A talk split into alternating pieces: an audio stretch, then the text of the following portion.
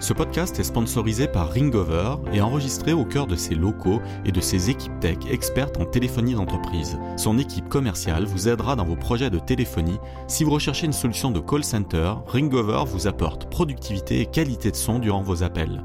La réactivité de son support est remarquable. Vous avez une équipe de commerciaux acharnés qui prospectent furieusement. Vous avez une équipe de relations clients qui a besoin d'un outil nouvelle génération. Pensez à Ringover. Bienvenue dans le podcast Les Samouraïs de la Vente, le lieu de rassemblement des vendeurs d'élite. Je suis Yannick Robert, jardinier d'affaires et ça rime. Accompagnez-moi pendant une heure et transcendez les projets dans lesquels vous vous investissez. Changez leur destinée. Découvrez tous les stratagèmes et autres techniques secrètes qui vous permettront peut-être de craquer votre secteur. Place à l'invité du jour. Bienvenue dans ce nouvel épisode des Samouraïs du business. Je vais accueillir aujourd'hui euh, une entrepreneuse, la toute première fois sur ce podcast. Bonjour euh, Arbia, Arbia Smithy, euh, fondatrice de la fintech euh, Rosalie. Voilà, est-ce que tu peux nous pitcher, est-ce que tu peux nous pitcher en 30 secondes Rosalie et, et nous dire dans, dans quel projet tu t'es récemment lancé Oui, alors Rosalie, c'est une application qui permet aux salariés de visualiser leur paye en temps réel et de pouvoir demander en fait un acompte sur salaire, une partie de ce salaire-là quand ils veulent dans le mois, du 1er au 30, pour répondre à un, imprévu et leur éviter le découvert bancaire, les prêts à la conso, etc. Et on vend ça plutôt en B2B2C aux employeurs comme un perk pour le well-being financier de leurs salariés, une marque employeur positive, meilleure rétention, baisse de turnover. Euh, voilà. Donc Rosalie, c'est une fintech à impact social euh, qui fait de l'avance sur salaire. Alors, on abordera le thème du B2B2C, euh, super passionnant. Et, et, déjà, il faut bien réaliser la, la première brique euh, B2B. Tu vas nous, nous en parler, j'ai quelques questions. Et euh, mes podcasts, en fait, sont centrés autour de, de quatre piliers. Je les redonne toujours en, en début d'épisode. Donc, il y a un bon samouraï du business qui démarre son business de zéro et qui va le porter jusqu'à 1, 1 étant peut-être le premier million d'ARR a besoin de, de quatre qualités, de, de quatre forces qui sont la discipline, la créativité, le côté sans peur et l'intégrité. Et aujourd'hui, euh, Arbia, tu vas symboliser la, la discipline. Donc c'est la capacité à apprendre, la capacité à s'autodiscipliner aussi. Et comme tu es dans une thématique euh, finance personnelle, j'imagine que l'autodiscipline pour euh, pour ces finances personnelles, c'est une, une valeur clé. Euh, c'est difficile de demander ça euh, comme ça, ça, ça, ça c'est bizarre. Euh, non, franchement, euh, je suis pas par exemple dans le foyer qui s'occupe de la partie finance, bizarrement, mais en tant qu'entrepreneur dans la fintech, oui. c'est vraiment pas la même chose, tu vois. Mais, euh, mais après, non, la, la, discipline, je comprends complètement, et surtout dans la fintech. Et moi, j'ai un côté ingénieur qui fait que de toutes les façons, la discipline, elle doit être là dans tous les dans tous les, les, départements, les secteurs, les problématiques de la boîte, quoi. Mm. Alors ma, ma, ma toute, toute, toute première question va concerner l'apprentissage. Aujourd'hui, euh, toi, Arbia, tu, tu apprends comment? Euh, Je sais que tu es passé par une période où tu étais en transition, comme plein d'entrepreneurs, entre un projet que tu as revendu brillamment, tu as fait une, une première exit et euh, ta recherche de nouvelles idées, brosser des BP, tu, euh, tu as aidé, tu as participé à un fonds d'investissement, tu as regardé plein de startups, tu les as coachés. Mais toi, à titre personnel, puisque tu as coaché, tu as appris aux autres à apprendre, mais toi, à titre personnel, tu apprends comment? C'est quoi tes outils? Tu aimes bien euh, lire quoi? Quel blog? Écouter quoi? Ouais, alors, enfin, justement, en fait, en mentorant pas mal de boîtes, euh, c'est pas en fait que je leur apprends des choses, on apprend aussi. Euh, c'est énorme, et surtout que moi, j'ai pris euh, pas mal de startups dans des secteurs qui n'avaient rien à voir avec mon secteur d'avant qui était très retail, e-commerce, etc. Justement pour apprendre en fait les problématiques et les pain points d'autres secteurs. Donc, euh, tu apprends sur les AI, le VR, euh, la fintech, euh, la blockchain, enfin tout, quoi, même le, côté industriel, etc. Et donc, c'est ça en fait qui était très enrichissant. Et je trouvais même ça beaucoup plus enrichissant en fait parce que c'est de l'échange direct avec un entrepreneur qui a mis la main dans le cambouis, qui a vu vraiment le pain point ou la problématique et qui va justement te donner ses conclusions, en tout cas ses, ses insights sur ce qu'il a vu, ce qu'il a expérimenté, etc. Donc mille fois plus riche, je trouve, qu'une lecture d'un bouquin. Euh, je suis pas, pour être honnête, pas l'entrepreneur type qui adore euh, euh, lire des bouquins de euh, Guy Kawasaki, de, enfin de, de, de, pas mal en tout cas de d'entrepreneurs, de, de, peut-être parce que euh, bah, d'une, j'estime que j'ai vraiment pas le temps, et deux, je, je, suis très impatiente. je saute les pages très très vite et je lis de manière très verticale. Donc malheureusement, c'est pas mon dada, mais je trouve pas mal d'autres en fait manières de, de, de d'apprendre. J'apprends avec l'échange, j'apprends avec l'énergie en fait des gens. donc je rencontre le maximum des gens dans l'écosystème, en networkant, en parlant avec d'autres entrepreneurs, en échangeant, en, en, justement en, en, bah, en travaillant même sur, sur des sujets. Donc, j'aime bien aussi expérimenter directement. Donc, dès que j'ai un, une idée ou un projet, au lieu juste en fait de, de, de le travailler de manière très théorique, bah, je, bah, tu crées une petite démo, euh, un petit screen euh, sur un sketch, euh, un petit truc, tu prends le téléphone, j'appelle un, un, client ou deux potentiels euh, ou, deux personnes en tout cas qui, que j'estime ont l'expertise sectorielle de mon pain point et je les challenge pour voir justement le l'insight le, le, mais en temps réel sur le sur le marché quoi. Donc euh, donc voilà, c'est ma manière en tout cas d'apprendre. Alors, en, cette période de Covid, euh, est-ce que tu as des astuces à donner justement pour, pour maintenir ce rythme de networking, de discussion, d'échange? Puisque si je synthétise un peu ton, ton, ton process personnel, euh, ça sera un tout petit peu moins les livres de PNL à la Anthony Robbins ou là j'en ai plein là dans, dans un de mes angles, euh, mais plus voilà de, l'humain, de l'échange. Euh, mais du coup, à l'ère du Covid, c'est c'est quoi qui a pris le, le dessus? Tu as remplacé ça par euh, par quoi? Là, on filme avec euh, Starleaf. Je les remercie pour l'outil, mais ça remplace quand même pas un bon café.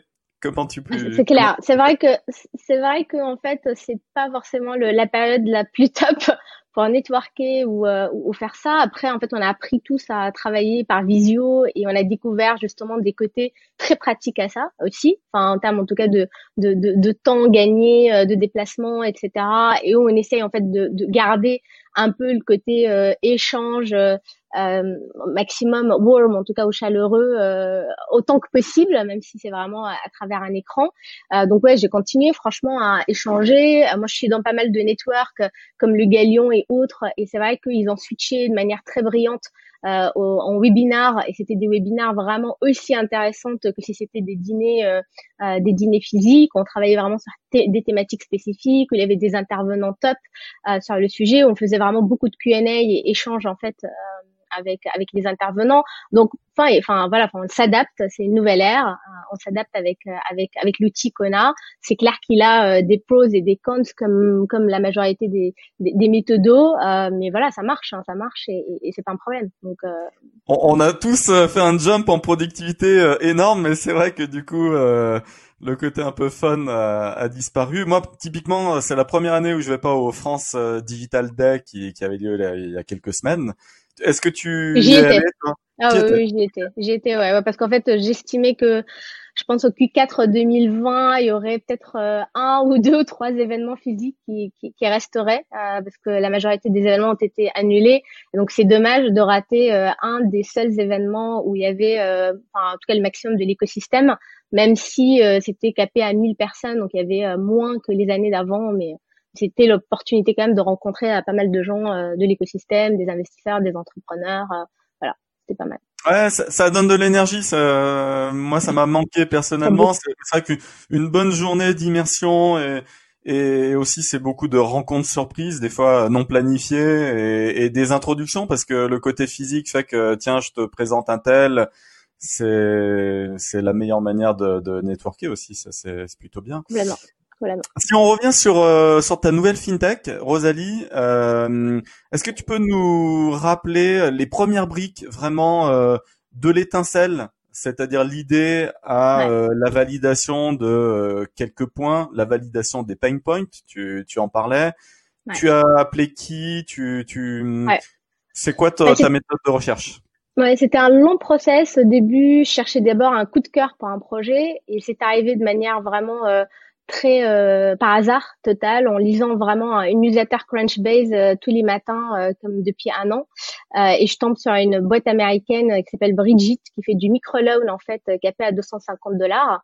Et ce qui a attiré mon attention c'était leur business model aussi simple que ça qui n'était pas en fait basé sur un taux d'intérêt comme ce qu'on a l'habitude de voir sur des boîtes de crédit mais plutôt sur un subscription fee un peu à la Netflix Je pense que c'est 5 dollars par mois parce que euh, ils regardent en fait dans ton compte et te permettent justement de ne pas tomber dans le découvert. Et je trouvais du coup qu'il y a euh, une innovation euh, de dingue. D'un côté, un accès instantané au cash qui est quand même un, une solution, un pain point universel hein, chez tout le monde. Et l'autre côté, un business model qui est plutôt une prestation de service, un côté positif totalement à l'inverse de ce qu'on a l'habitude de voir sur les taux d'intérêt euh, euh, et donc euh, on a tout intérêt justement à pousser les gens à s'endetter, à prendre plus d'argent, etc., etc. Et je me suis dit il y a quelque chose à faire et c'est pas juste cantonné en fait à la culture américaine. Et donc en cherchant un peu comment adapter ça, donc c'était au début ça a commencé comme un jeu pour moi à, à me poser des questions comment je vais adapter ça sur un marché européen qui n'a rien à voir en termes de culture de crédit, en termes de, de, de justement de legal framework, enfin pardon, environnement juridique et légal, etc. Et on voilà, tu commences d'abord par un peu dessiner un BP un peu pour calculer, voir est-ce que ça check pour moi tous les points au moins d'un business model viable. D'abord euh, parce que je voyais le côté impact social derrière, euh, et c'est là où j'ai vu quelques problèmes euh, comme bah, le coût d'acquisition qui faisait que même en jouant avec les chiffres, j'arrivais jamais à la rentabilité euh, dans mon BP ou le taux de défaut qui était juste énorme parce qu'avec un modèle pareil, tu attires tous les gens justement à, un profil très risqué et qui sont rejetés par les autres, euh, les autres, euh, enfin les banques traditionnelles ou les boîtes en fait qui font du crédit traditionnel. Et donc pour que ça marche, tu es obligé de faire un risk scoring aussi strict que les autres et tu finis à la fin par rejeter 9 requêtes sur 10 sur ta plateforme. Et donc le côté inclusif, social qui me plaisait au départ, bah, je trouvais qu'il n'était pas du tout atteint à la fin. Normalement, à ce stade, je lâche. Tu, vois, tu dis bon bah ça correspond pas du tout à ce que je cherchais en termes de business model viable plus euh, un impact social intrinsèque au business model. Mais j'ai tenu quand même à aller un peu plus loin et je me suis dit il y a peut-être une autre approche que j'ai pas vue et j'ai commencé à regarder une approche B2B ou B2B2C et c'est là où je tombe vraiment sur employeur salarié, quel est le problème? Et je vois qu'il y a une loi en France qui quand même impose aux employeurs d'imposer, enfin de d'accepter toute demande d'acompte sur salaire le 15 du mois pour 50% de salaire. Et je me suis dit, bah, mais c'est la première fois que j'en entends parler, sachant qu'en plus j'étais chef d'entreprise avant et j'ai pas eu en fait de demande d'acompte chez moi. Donc je regarde les stats et je vois que la moitié des Français ne savent même pas en fait qu'ils avaient le droit à ça. Et après, bah, je me suis dit, bah, il faut absolument que j'appelle les, les boîtes pour voir comment c'est géré ce process. donc j'appelle tout mon écosystème, j'écris sur le Galion, euh, j'ai écrit à, des entrepreneurs, je savais qu'ils vendaient des softwares plutôt à des DRH, et je leur ai demandé quelques simplement mails d'intro à des DRH euh, dans le juste le but de leur poser des questions. J'ai eu 30 mails comme ça, et donc 30 euh, rendez-vous, et c'était d'école pendant tout l'été dernier prendre mon téléphone, j'appelais les DRH, leur demandais voilà combien de demandes d'acompte vous avez aujourd'hui, comment c'est géré, est-ce que c'est manuel, est-ce que c'est un Excel, est-ce que c'est par le logiciel de paye, etc., etc. Et c'est comme ça du coup que j'ai validé où ça commençait un peu à shaper mon mon, mon, mon modèle et ça commençait bien à me plaire, à me dire il y a personne qui fait ça en Europe continentale, c'est pas normal, alors que c'est un truc qui est déjà mature, qui cartonne au UK et aux US, et en plus on a une loi qui impose ça aux employeurs et c'est fait de manière totalement manuelle euh, par les boîtes et les services de paye et ça leur prend un temps fou, etc. Donc il y a quelque chose à faire. Et donc c'est ça déjà pour moi, ça validé un peu le product market fit euh, que je cherchais. Et, euh, et voilà, enfin quand ça c'est validé, tu te dis bon bah là maintenant on jump et on commence et on, on avance quoi. je, je brainstorm à la volée, mais ça me fait penser à un point. je vois quand même beaucoup de freelance qui, du coup, se galèrent quand même à, à facturer en fin de mois. c'est une des formes de salariat moderne euh, même si c'est pas du salariat, un CDI, mais il y a quand même de plus en plus de freelance. Ils émettent la facture à la fin du mois quand la prestation est, est réalisée, et là débute la, la quête à la euh, à la rémunération, quoi, et, et des relances. Hum, alors moi, je, je donne ah, un, un, petit tip aux entrepreneurs. Hein. Moi, à titre personnel, par exemple, quand j'ai des engagements sur les, des longues durées, je facture en début de mois. C'est marqué dans toutes mes conventions de service. Et si la personne ne m'a pas payé au 5 du mois, euh, il n'y a pas de prestation. Donc euh, ça règle le problème. Mais est-ce que par exemple Rosalie peut être adaptée à un use case comme ça de, de, de freelance, même si la loi du coup est pas du tout la même, euh, le besoin quand même à un moment donné pour l'auto-entrepreneur, il est touché le cash vite quand même. Ouais, mais non, en fait, je comprends complètement ce pain point là, euh, et ça existe, et il y a déjà des solutions pour ça, qui sont des boîtes de factoring, qui font ça pour les boîtes ou les marketplaces de freelance, en avançant le cash à la boîte, et la boîte du coup qui arrive à payer en fait les factures de ses freelances à temps. Mais il faut savoir que la boîte du coup paye un taux d'intérêt de malade euh, pour ces boîtes de factoring. C'est pas notre modèle, et c'est vrai que nous on a choisi, euh, Rosalie en tout cas, on a choisi une target différente, très claire, qui sont les salariés, c'est-à-dire en contrat mensuel, CDI, CDD c'est déjà 60 à 70% de la population européenne, donc c'est déjà un marché énorme. Bien sûr, les indépendants et les freelances, c'est aussi un marché de dingue, mais c'est pas notre cible aujourd'hui. Et notre cible, du coup, c'est l'école bleue et les employés dans n'importe quelle boîte, PME à grand compte, dans le retail, food, hospitality, industrie, service à la personne, etc. Donc il y a pas mal quand même à prendre. Là déjà, il y a une problématique qui est tous ces salariés-là attendent du premier, du 30 au 30 pour avoir de l'argent et tombent déjà dans le rouge les dix premiers jours du mois. Donc ils vivent pendant 20 jours en attendant juste en fait leur salaire du fin du mois. Et donc vivre comment? Euh, quand ils ont des dépenses ou des imprévus bah s'en détend quoi. En prenant des prêts à la conso en rentrant dans leur découvert en sachant pas que le découvert du coup ça coûte presque plus cher qu'un crédit revolving etc etc et pour quelqu'un qui touche le SMIC où il lui reste 100 euros à vivre quand il a déjà fini de payer son loyer, etc. pour tout le mois, euh, bah 100 euros à vivre, euh, en fait, il suffit juste que euh, quand il a un besoin de 50 euros de plus ou 100 euros de plus pour une dépense urgente, et s'il la prend de son découvert, il sait pas qu'il va payer en fait là-dessus le double, donc 50 euros à 100 euros juste de frais d'agio, frais en fait tout différents bancaires, et qui va du coup le rentrer dans ce cercle d'endettement petit à petit. Et c'est là où du coup on est dans, dans la merde en quelque sorte. Et donc déjà notre solution, elle est là pour la moitié des Français qui se retrouvent dans le rouge donc systématiquement chaque mois, ce qui est déjà un énorme marché, euh, en leur apportant une solution plus éthique et simple que toutes ces alternatives-là payantes, qui est l'accès à leur paye. Et on comprend pas pourquoi la paye, elle doit être mensuelle pour que ça aille avec la trésorerie des boîtes, parce que dans les boîtes, bah, ils ont des milliards du coup euh, de trésorerie euh, enfin gardés pendant 30 jours. De l'autre côté, tu as des milliards en frais d'agio et de taux d'intérêt payés par les mêmes salariés de ces boîtes qui du coup, en attendant qu'ils reçoivent leur paye, passent par ces alternatives-là pour euh, justement continuer à vivre. Et donc, il y a moyen de relier cet argent-là, de cash gardé, qui apporte pas d'argent en plus pour la boîte, et euh, ces, besoins, en tout cas, de tous ces salariés qui coûtent pareil, quoi. Et donc, nous, c'est ce qu'on fait. C'est une techno qui permet de emmener cet argent-là d'ici vers là, en apportant vraiment l'avantage pour les deux, l'employeur et l'employé. C'est aussi simple que ça. Mais demain, peut-être, pourquoi pas je te demande pas comment les acteurs bancaires euh, réagissent face à la, thématique, mais en, revanche, les DRH, qu'est-ce que tu as perçu dès le départ, justement, avec tes, premières euh, discussions et, aujourd'hui, euh, maintenant que Rosalie évolue et avance, c'est quoi l'attitude des DRH spontanés Est-ce qu'ils sont pleinement pour ou y a, quelles sont les questions qui se posent en fait? Ouais, alors en fait ça dépend. Euh, on se retrouve sur deux typologies de boîtes. Les boîtes en fait qui ont déjà énormément de demandes d'acompte euh, chez eux et donc là pour le coup c'est très facile. Ils voient euh, très vite en fait le ROI derrière, euh, le côté déjà digitalisé. En fait, un process que eux ils ont des centaines de personnes en interne pour le gérer chaque mois, le 15 du mois et fin du mois de manière manuelle, etc.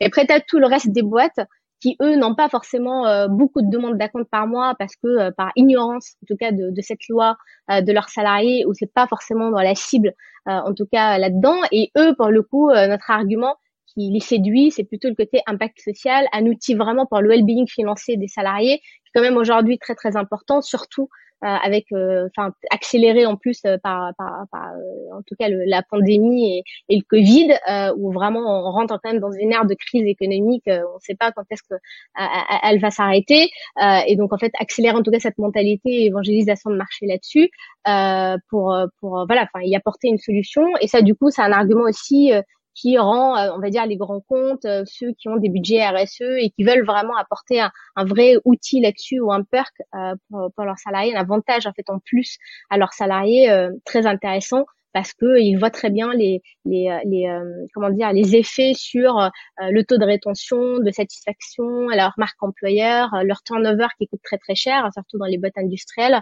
etc. Mais après, comme tout concept qu'ils voient pour la première fois, euh, il faut pas sous-estimer l'évangélisation de marché et euh, il faut quand même convaincre. Euh, il faut vraiment parler d'un concept qui vient d'ailleurs, donc le temps justement que ça installe petit à petit. Donc certes, il y a une accélération grâce au Covid, mais en fait, il faut quand même du temps pour le mettre en place, etc. Parce qu'on est les premiers à faire ça en Europe, c'est pas vraiment très vu, donc il faut absolument apporter l'exemple. Mm.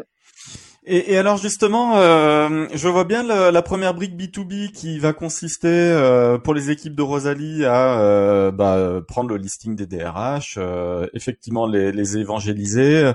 Mais alors la partie B2C, donc le, le DRH qui va maintenant euh, expliquer à ses salariés, alors comment il diffuse le message? Est-ce que il met un message d'intention sur un intranet? Ou comment ça se passe en fait justement pour informer très concrètement le salarié de ses droits? Enfin le, droit en tout cas s'il si contracte avec Rosalie c'est très simple en fait c'est vraiment une, un mail qu'il envoie en fait à ses salariés pour justement les emborder sur notre application Rosalie. Où derrière là c'est très facile comme euh, comme, euh, comme service hein, dire voilà je suis euh, je suis l'entreprise telle qui quand même vient de d'acheter un service ou de d'apporter un service pour vous qui va vous plaire qui est accès à votre paye quand vous voulez euh, du 1er au 30. Donc là, est-ce qu'il le... sur la fiche de paye? Est-ce qu'il le met sur la fiche de paye? Parce que finalement, ah le lieu où... la compte... Ah oui, bien sûr, la compte sur salaire, en fait, c'est une ligne qui existe déjà sur la fiche de paye, donc il n'y a pas, y a pas de souci, en fait. C'est juste que là, on va au-delà d'un compte qui est juste le 15 du mois pour 50% de salaire, qui en plus demandé quand on frappe la porte du RH ou on lui envoie un, un, un, recommandé avec accusé de réception, donc toute la galère derrière. Là, tu as, accès en fait sur une simple application instantanément sans avoir à par passer en fait par, par le RH, donc une manière très décomplexée euh, de le demander. En plus, c'est pas une fois par mois, le 15 du mois, mais à partir du moment où tu commences le mois, du 1er jusqu'au 30 et n'importe quel jour, et autant de fois que tu veux. Et autant de fois où, en tout cas c'est paramétré par la boîte. Si la boîte dit euh, au max je donne 5 euh, compte euh, par mois par salarié, euh, ben, on s'arrête à 5 comptes par mois par salarié. Si vraiment il laisse limiter euh, tous les jours, on peut aussi en fait avec Rosalie. Donc c'est quand même un service assez évident du côté de l'employé. c'est plutôt en fait le, côté convaincre, c'est plutôt convaincre les DRH et les boîtes de payer ce service-là pour leurs employés, qui est en fait qui est en fait le plus le plus important. Et alors, euh, bah voilà, maintenant tu, tu es lancé. Euh, en termes de métriques, ça donne quoi? Tu alors, on vient de commencer. Hein. Il faut pas oublier que ça fait euh, neuf mois qu'on bosse sur le sujet. Euh, enfin, on a déjà un gros sujet quand même légal euh, et, et, technique et tech, euh, beaucoup plus que en fait qu'à l'autre boîte parce que c'est euh, à cheval entre tous les problèmes fintech en fait de crédit et euh, les lois en fait de travail social etc donc on a vraiment pas mal de complexité. Euh, et ça ça du coup ça, ça a pris du temps. On est en train de travailler en fait sur la techno depuis le début de l'année avec toute une équipe tech euh, en interne. Et on a quatre pilotes là qui sont en train de lancer avec quatre boîtes différentes dans quatre secteurs différents et quatre tailles différentes pour justement tester à mon avis pendant euh, les six mois qui viennent tester améliorer notre produit très bien avant vraiment de le déployer euh, en masse vers les vers, vers, les autres poètes qui sont en train d'attendre en fait, qui sont dans notre liste d'attente. Ouais. Alors pour les entrepreneurs, parce que le public qui écoute le podcast, euh, voilà, ça va être plusieurs centaines d'entrepreneurs, de, de primo euh, entrepreneurs aussi, euh, de gens qui évoluent dans les startups, qui ont peut-être des aspirations à créer leur boîte. Est-ce que tu peux nous rappeler ta première aventure carnet de mode? Tu avais levé, pour rappel, un million d'euros. Tu avais onboardé de mémoire Elaya Partners. Euh, Est-ce que tu peux rappeler un peu cette aventure euh, Comment tu t'étais lancé Ouais. Euh, alors c'est c'est c'est une startup que j'ai lancée en 2011. Euh, ça fait presque dix ans. Waouh. Euh, comme une marketplace internationale pour les jeunes créateurs de mode. Donc c'est en fait un, une sorte de techno ou SaaS qui permet à n'importe quel vendeur qui connaît rien à la techno de pouvoir créer son e-shop instantanément, gérer sa facturation, sa logistique, tout de manière automatisée. Au lieu de leur vendre en fait ça euh, comme une techno SaaS un peu comme Miracle ou autre, nous plutôt on offrait en fait la techno à tous ces, euh, toutes ces marques contre l'exclusivité totale en ligne et euh, une commission en fait sur sur les ventes qui se passaient. Donc c'est un business model B2C détourné euh, d'une techno à la base B2B de marketplace. Et donc voilà, enfin au bout de au bout de je dirais sept ans, euh, enfin, le, la boîte a grandi, la marketplace a regroupé plus de 2500 e-shops exclusifs de, de, de, de, marques émergentes, euh, de mode, accessoires, etc. Et euh, je l'ai cédé à un groupe industriel français fin 2017. Et j'ai fini à peu près mon earn-out ou en tout cas mon, mon, mon passage de main à l'acquéreur fin 2018. C'est là où du coup j'ai commencé la, la période un peu de euh, qu'est-ce que je vais faire next, euh, me poser mille questions, euh, ça, ça, serait quoi le, le, projet d'après, comment le trouver, enfin toute une un cycle en tout cas, je pense qui était nécessaire de réflexion long mais, mais nécessaire, qui a mené du coup vers vers mon, mon deuxième projet coup de cœur que je lance et voir comment ça va se passer. C'est de toute façon comme toute aventure, c'est jamais. Comment ça se passe justement cette période de burn-out J'ai, bah voilà, j'ai plein de potes hein, qui ont vendu des, des boîtes. Euh, des fois, ça se passe euh, super bien, et, mais en termes de métrique, en termes de tout. Et mais des fois, ça paraît un petit peu long ou bah, il faut quand même passer la main. Et Comment toi tu l'as vécu bah, oh, c'est mitigé de mon côté, euh, pas facile parce que euh, au départ on commence en fait euh, en, pensant qu'on est aligné faire la stratégie et très vite en fait on voit qu'on n'a pas on n'a pas la même stratégie avec l'acquéreur parce que là enfin on n'est plus décideur. Donc en fait tu dois te plier en quelque sorte à, celui qui reprend et te plier à sa stratégie à lui c'est pour ça que je suis pas restée très longtemps. Donc j'ai accompagné euh, pendant un an les équipes pour justement adapter euh, adapter la marketplace à la nouvelle loi de la DSP2 parce qu'elle tombait pile en fait euh, au moment de l'acquisition. Il fallait payer, enfin changer toute notre solution de paiement derrière, tout le système en tout cas de de, de, de payout pour les vendeurs, etc. Ce qui était quand même un, gros chantier avec Adyen. Donc ça, ça a pris pas mal de temps et ensuite, bah clairement, voilà, quand tu, tu laisses et tu passes la main t'as plus forcément une, une un mot à dire sur, ce qui se passerait après. Donc ouais, je dirais que c'était euh, c'était mitigé quoi. C'est pas ni euh, c'est ni une très bonne expérience ni euh, une mauvaise expérience, mais c'est comme ça en fait. Quand on vend son bébé, ça c'est enfin ça se passe des... enfin t'as 50 50 de chance que ça se passe bien ou mal quoi. Ouais. Ton expérience justement avec les fonds de VC, vu que tu, bah voilà, tu en as eu à ton capital, il y a pas mal d'entrepreneurs qui finalement se posent des questions en termes de gouvernance. Euh, voilà, comment ça se passe de, de piloter son entreprise euh, via un board plutôt que tout seul dans son coin euh, et d'imposer de manière autoritaire le, plan de marche. Toi, toi, tu, tu as des astuces à donner, des conseils à donner aux entrepreneurs qui sautent le cap de la, de la levée de fonds? Mais en fait, c'est vraiment un apprentissage euh, au fur et à mesure. Enfin, il n'y a pas de, il a pas de conseils à prendre parce que de toute façon, c'est un truc à vivre. Euh, moi, je trouve que les VC, ça structure pas mal quand même. Euh, le, la, boîte, ça te pousse vraiment à aller dans l'avant, à surtout à, à processer tout et à automatiser tes process et à structurer un peu plus en fait tes démarches. Et puisque tu as un board en fait très régulier, euh, je sais pas, chaque mois ou chaque deux mois, chaque trois mois, bah, ça structure quand même la démarche par rapport à un, mode opératoire peut-être un peu artisanal euh, avant, euh, avant la rentrée d'un VC où tu vas vraiment euh, privilégier toujours les priorités opérationnelles et, et, presque jamais en fait lever euh, la tête du guidon et, et, et, travailler vraiment sur tes process ou regarder de manière stratégique ou prendre le recul de manière différente. Donc c'est quelque chose en fait je trouve toujours bien structurante, etc. Après voilà, enfin les relations avec les VC euh, moi, je trouve que ça dépend de chacun. A en fait un côté humain, fit qui doit quand même être là, et, euh, et de l'autre côté professionnel, être vraiment dans la communication transparente euh, des deux. Et je trouve qu'en plus, les VC ont changé complètement de, de, de, de, de relations, de mode, de tout sur les dernières années. Hein. Enfin, entre l'écosystème avant en France de VC où il y avait presque personne, il y avait cinq, six fonds connus et on n'était pas forcément sur un, je trouve un, un un, un, équilibre, en tout cas de relation entre entrepreneurs et VC, par rapport à maintenant euh, où euh, il y a tellement plus de concurrence, euh, la relation s'est équilibrée, il y a autant en fait les VC qui chassent les bons entrepreneurs que les entrepreneurs qui vont chercher les bons VC. La réputation quand même devient très très importante pour les deux. Donc il y a quand même des enjeux qui rendent quand même cette, ces, problématiques de gouvernance ou autres maintenant beaucoup beaucoup moins euh, enfin comment dire problématique euh, que ce qu'on voyait en tout cas dans les pratiques euh, qui se faisaient avant quoi. Hein. C'est rare maintenant. Tu vois. Donc donc ouais. Tu, tu, as écrit un super article sur ta période justement de, de transition entrepreneuriale entre ton nouveau projet Rosalie et puis Carnet de mode. Tu l'as diffusé sur Medium. Moi, j'ai trouvé ça assez saisissant. Et... Non, sur LinkedIn. Je l'ai fait sur LinkedIn. Ah oui, c'était, ah oui, je l'ai, oui. Direct, ouais. Je pensais qu'il y avait du médium derrière, mais non, non, c'est t'as raison, t'as raison. Ah, data média. euh, non, mais souvent c'est un lien médium, mais t'as as raison, t'as raison, c'était sur LinkedIn. Et, et en fait, euh, bah déjà, c'est un truc qu'il faudra encourager le maximum d'entrepreneurs à, à, le produire, hein, ce type de contenu. Euh, c'est beaucoup de feedback. Mais euh, justement, pour trouver la voie, euh, quand on est en, en plein doute entrepreneuriaux, euh, c'est quoi le c'est quoi la lumière? Comment comment on réussit à surmonter euh...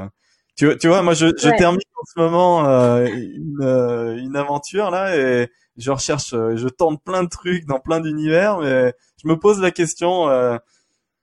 voilà, comment comment savoir qu'on tient un, un, truc vraiment costaud et qu'on peut se relancer ouais, avec bah, c'est difficile justement, et c'est ce que j'expliquais dans mon article, c'est comment aussi je commençais d'une manière très cartésienne, euh, c'est mon côté très ingé, carré, en pensant que de toutes les façons, si on cherche, si on sait très bien ce qu'on cherche, si on a les bons critères, la bonne méthode et qu'on cherche avec vraiment un peu partout et on active les leviers, etc. On va en fait trouver. Et au final, après un cycle en fait d'un an de, de, de, de, réflexion, de, de tests dans tous les sens, d'expérimentation, bah en fait je dis, je conclus que il y a un côté quand même fit et passion et cœur qui, qui, qui fait que de toutes les façons le choix euh, final vient pas de manière très cartésienne seulement à 100%, euh, mais vraiment il y a un côté en fait euh, hasard, euh, coup de cœur, etc. qui aussi rentre en jeu quoi. Et moi je suis passée vraiment par toute cette cette vraiment période où vraiment il y a une période où voilà je fais de la recherche mais vraiment de manière très active active en allant voir euh, les labos euh, parce que je au départ de la deep tech, euh, parler avec les VC pour tout autre projet ou entrepreneur en fait et qu'ils voient pour des mises en relation, mentorer pas mal de boîtes dans des accélérateurs pour voir ce qui se passait et voir s'il y a des projets intéressants en fait sur lesquels je peux me me pluguer et ensuite me dire bah non en fait c'est dur parce que me pluguer à un projet qui existe ça veut dire que toutes les planètes doivent s'aligner. Et là, tu découvres en fait que euh, trouver the one avec euh, voilà le fit parfait avec les fondateurs existants, plus alignement sur la stratégie, plus le potentiel du projet, plus machin, ça fait quand même pas mal de critères pour vraiment euh, les trouver dans un seul même projet. Où il faut être très patient. Pour attendre que ça, ça tombe sur le, enfin, sur, sur la tête, ce qui n'est absolument pas mon cas. Et donc, hop, tu, tu passes à plan B, quoi plan B, je dis bon bah j'ai déjà monté une boîte de zéro, euh, bah, montant une boîte de zéro, euh, je sais faire, euh, c'est fun. C'est clair que c'est pas facile, mais au moins j'attendrai pas en fait indéfiniment. Et là, bah tu commences à plutôt te dire bon bah sur quel sujet, quel sujet, quels critères, etc., etc. Donc là pour le coup c'est défini personnellement par quel secteur ou quel, quel, quelles sont les valeurs en fait que tu, tu, tu priorises pour moi, c'était pas du tout le secteur, euh, ni euh, c'était plutôt l'impact euh, que doit apporter. Je voulais absolument un business model viable et un impact social ou environnemental, mais qui soit intrinsèque au business model et pas un truc en fait qu'on colle comme buzzword ou comme sur le fonctionnement en fait de la boîte elle-même. Et déjà ça, en fait, ça filtre pas mal les sujets à rentrer parce que c'est pas une formule en fait très très typique ou, ou, fréquente et voilà et donc là tu commences à regarder toutes sortes de projets à impact et, tu cherches en fait le, business model intéressant ou tu cherches le business model et t'espères qu'il y ait une cerise sur le gâteau euh, qui l'impact clair en fait derrière. Euh, et voilà, et voilà, tu, tu, tu commences à, à, à regarder jusqu'à tomber sur sur The One ou un truc en tout cas qui te qui te fait vibrer quoi. C'est là où le cœur du coup parle lui-même. Tu dis bon, je m'y vois. Euh, certes, c'est pas du tout mon secteur, fintech. Alors là, c'est loin loin, loin, loin de, de mon secteur de base ou, euh, ou mon expertise. Euh, mais bon, enfin, c'est ce qui m'a, ce qui m'a, enfin, ce qui m'a plu, c'était euh, l'impact social, c'est la vision justement de changer la vie de millions d'employés en Europe de manière vraiment concrète, claire et directe. Et voilà, enfin, tu, tu vas plutôt vers vers ça, quoi. Ton, ton précédent secteur, c'était euh, en mode crowd, euh, donc tu, tu connais bien l'univers du crowdfunding et, puis bah maintenant euh, j'ai accueilli des acteurs de, de, de ce secteur-là, euh, notamment euh, Tudigo récemment en crowdlending. C'est quoi ton, ton analyse de, de bah, en gros de ces dix dernières années de, de crowd sous toutes ses formes, vu que tu as été une entrepreneuse à la tête d'un projet? C'est quoi les, les tops, les flops que tu as vus et hum, voilà les enseignements. Euh, qu'est-ce qu'il aurait fallu ne, ne pas faire? J'ai mes propres enseignements euh, que je pourrais délivrer, mais voilà, c'est quoi que tu ah, c'était pas vraiment dans le crowdfunding en fait. Euh, c'est vrai que j'ai commencé au départ comme la première plateforme de crowdfunding dans la mode en France en adaptant un peu le modèle de Kickstarter sur un domaine spécifique et euh, sur un marché spécifique. C'était en 2011, donc déjà le time to market était trop tôt par rapport à ça, donc ce qui nous a poussé très vite en fait à, à pivoter euh, vers une marketplace e-commerce traditionnelle, quoi, en quelque sorte, parce que voilà, tu te dis bon, time to market c'est quand même très très important. Et heureusement, parce que moi j'estime que c'est à, partir de 2015-2016 que les gens en France commençaient à comprendre vraiment c'est quoi le crowdfunding et quand les médias commençaient vraiment à pousser des exemples là-dedans et, euh, et, les gens commençaient en tout cas à, à, évangéliser ce marché en fait en quelque sorte. Mais je sais pas trop en fait euh, quoi dire parce que euh, des projets à la Kickstarter euh, comme Ulule, etc., Bank Bank, etc. Ça a pris quand même du temps pour que ça, ça, ça, ça commence à s'évangéliser, à, à, être utilisé. C'est pas non plus le carton euh, comme Kickstarter ou Indiegogo aux États-Unis, mais enfin ça, ça arrivé quand même à un moment où c'est devenu intéressant. Maintenant, c'est assez stable, voilà. Et après, bah, t'as le côté rien à voir qui est le crowdfunding euh, on equity ou crowdfunding en argent pour les boîtes, qui n'est pas la même chose que le crowdfunding en fait sur la partie euh, projet euh, euh des MVB ou des projets hardware, etc., etc., qu'on trouve du coup sur, sur, sur, les plateformes spécifiques par rapport à ça. Euh, là, en fait, tu as une, une, montée plutôt de, de ce type de crowdfunding comme une alternative justement au VC, au business angel, etc. Donc il y a quand même une, une, une démarche euh, qui va complètement dans le sens de l'écosystème aujourd'hui, qui a apporté le maximum d'alternatives euh, les plus flexibles et intéressantes pour justement financer euh, l'innovation, financer les boîtes, les startups. Donc ça reste une alternative très intéressante pour une typologie, j'estime, de boîte, parce que ça marche sur une typologie de boîte, ça marche pas forcément dans, dans tous les secteurs plutôt en fait tout ce qui est B2C, euh, plutôt euh, tout ce qui en fait peut parler au public, si on veut en tout cas euh, ramener le maximum d'investisseurs privés ou de gens en fait qui, qui voient ou qui se projettent sur un, un produit physique ou un produit tangible plutôt qu'un un, un, produit très difficile en fait à, à expliquer en une vidéo sur une page du LUL par exemple. donc voilà, c'est un bon résumé de ces dix ans entrepreneuriaux. Je pense aussi qu'en fait c'était un tout tout tout petit marché.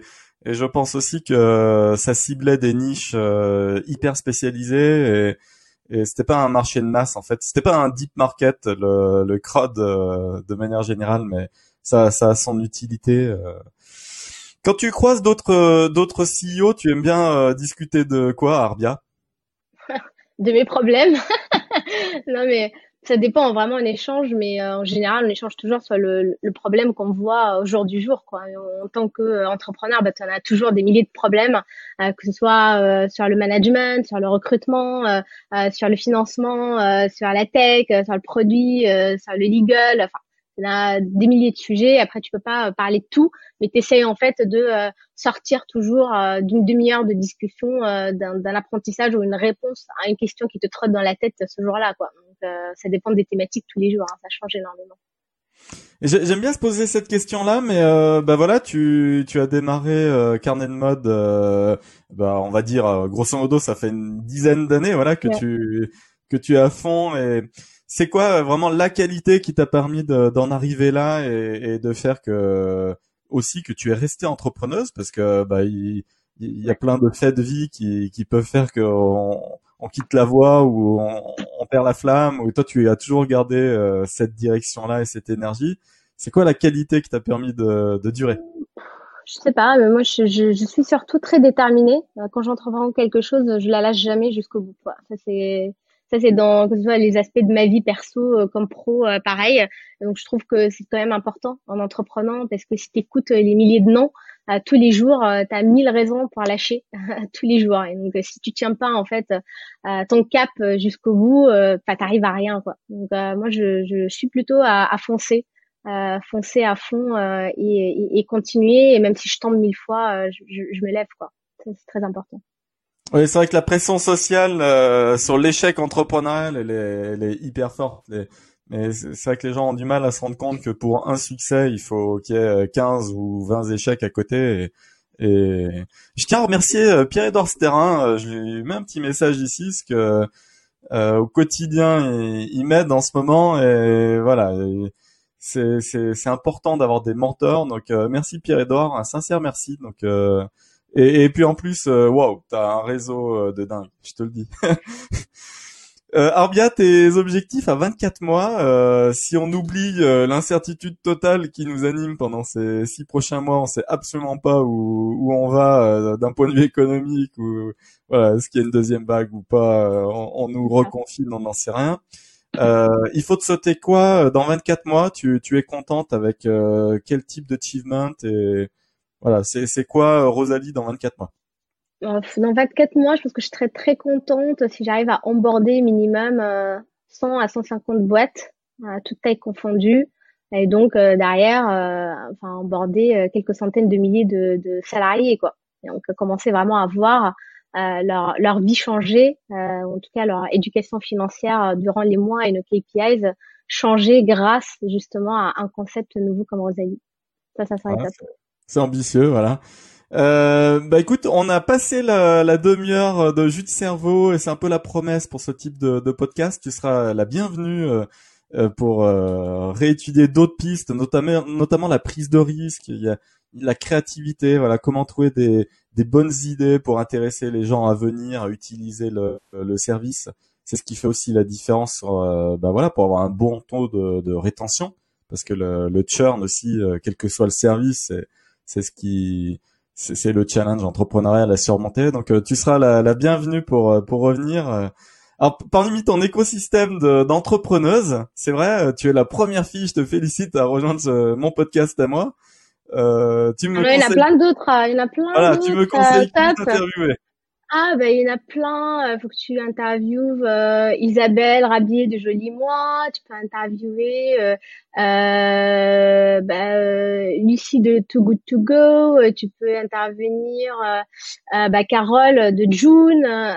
tu peux faire intervenir. Il y en a pas mal de filles super dingues aujourd'hui, surtout en, en entrepreneuriat, qui ont pas mal de choses à dire. Alors je passe un message à Hortense Sauvard qui est de ma promotion de, de l'ESCP. Euh, on avait promis de faire un podcast, euh, un épisode euh, ensemble au printemps. Le confinement est arrivé et on l'a toujours pas fait. Hein. Hortense, nous sommes là le 20 octobre 2020. Nous n'avons toujours pas enregistré l'épisode ensemble. Alors bien, je te remercie euh, pour cette, euh, ce dynamisme, ce, ce partage d'énergie, ça, ça, fait plaisir et plein de bonnes choses pour Rosalie. Euh, un petit call to action rapide en direction des DRH. On fait quoi pour venir souscrire à, à, Rosalie? Tu les accueilles comment? Ah bah, il suffit juste de venir sur le site rosalie.com et nous écrire dans le formulaire et on vous appelle pour vous faire une démo et hop, c'est parti. C'est parti, Rosalie, R-O-S-A-L-Y. Et, et c'est parti. Merci beaucoup Arbia et à bientôt. Il y a plein d'autres épisodes si vous voulez euh, écouter d'autres CEO. Il y a une chaîne YouTube, on diffuse sur Deezer, Spotify, euh, SoundCloud, Apple Podcast. Et mettez un petit pouce, un commentaire, tout ce que vous voulez. À bientôt tout le monde. Merci. Ciao.